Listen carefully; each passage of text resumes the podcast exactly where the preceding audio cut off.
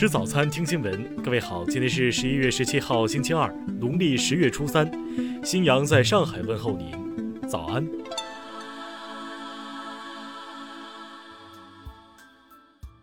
首先来关注头条消息：与拜登联合筹款，公开演讲猛批特朗普，费城站台拉票。美国前总统奥巴马在此次大选中曾多次为拜登下场。然而，在当选总统拜登筹组新政府之际，被问及是否会考虑内阁职位的奥巴马却表示不了，因为米歇尔会离开我的。近日，哥伦比亚广播公司金晨访谈节目播出，奥巴马在美国国家肖像画廊接受了主持人盖尔金的采访，该画廊中也悬挂了美国前第一夫人米歇尔·奥巴马的画像。访谈中，奥巴马排除了在新政府内担任任何正式职务的可能性。在主持人金问奥巴马有何建议给到拜登时，奥巴马表示，拜登不需要他的建议，但自己会尽所能帮助他。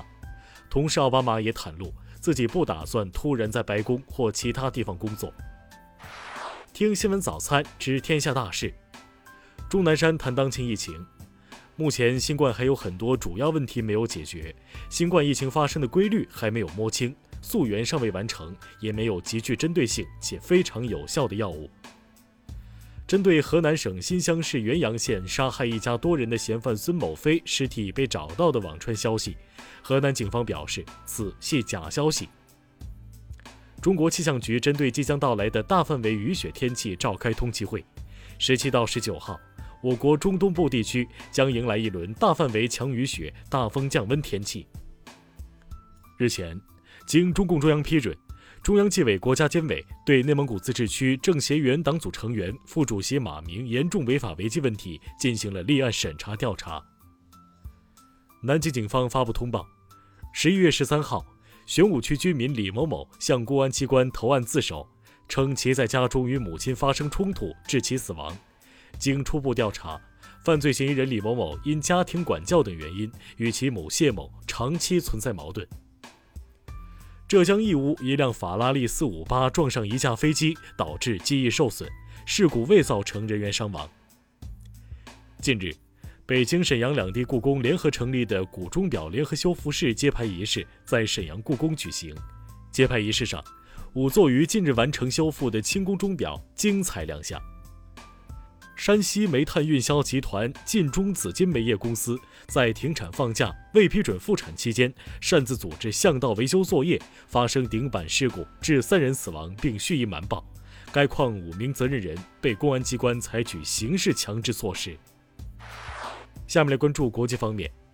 美东时间十六号凌晨零点，美国现任总统特朗普发推称：“我赢得了大选。”美国前总统奥巴马表示。在二零二零年的大选中，美国两党的总统候选人都获得了七千多万张选票。这种结果证明，美国社会仍然存在严重的分裂。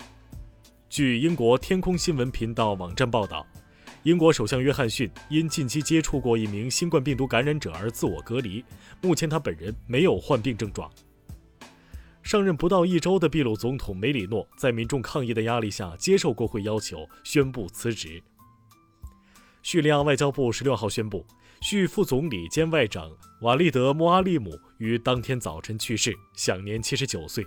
叙官方未公布穆阿利姆的死因。摩尔多瓦中央选举委员会十六号公布的初步统计结果显示，前总理桑杜在第二轮总统选举中以超过百分之五十七的得票率战胜现任总统多东。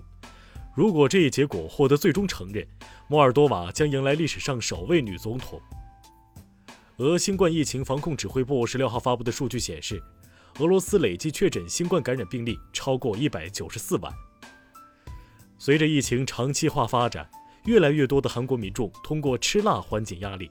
由于堂食受限，消费者对辛辣食物的快递订购量激增。下面来关注社会民生。国家统计局新闻发言人傅凌辉十六号在新闻发布会上说，十月猪肉价格同比下降百分之二点八。对 CPI 向下拉动了零点一三个百分点。针对安徽宣城郎溪县人民医院一名护士在副院长家楼顶死亡一事，涉事副院长陈某已被免职。近日，杭州一位女主播在西湖边跪趴征婚，当时这位女主播用脚叼鞋为树爬行，姿势非常不雅，也有不少游客对这名女主播指指点点。十六号，二零二一北京米其林指南在北京发布，会上公布了北京米其林星级餐厅、米其林餐盘奖、米其林必比登推介奖。近日，英国驻重庆总领事史云森先生成功救起重庆景区一落水女孩。据了解，史云森先生今年已经六十一岁。下面来关注文化体育。国际奥委会主席巴赫十六号与日本首相菅义伟举行会谈，双方一致确认，明年东京奥运会将如期举行。恒大外援保利尼奥在社交平台发文，宣布自己将不会参加本赛季亚冠联赛。由于左腿股直肌的伤势影响，保利尼奥将立刻接受治疗。中国排球超级联赛进入小组赛第五个比赛日，卫冕冠军天津队三比零轻取四川队，拿到两连胜。此役朱婷只打首局拿到两分，李盈莹攻下十二分。新版《鹿鼎记》播出后，张一山饰演的韦小宝引发热议。对此，张一山工作室针对此事回应：“小宝还在成长，感谢大家的建议。”以上就是今天新闻早餐的全部内容。如果您觉得节目不错，请点击再看按钮。咱们明天不见不散。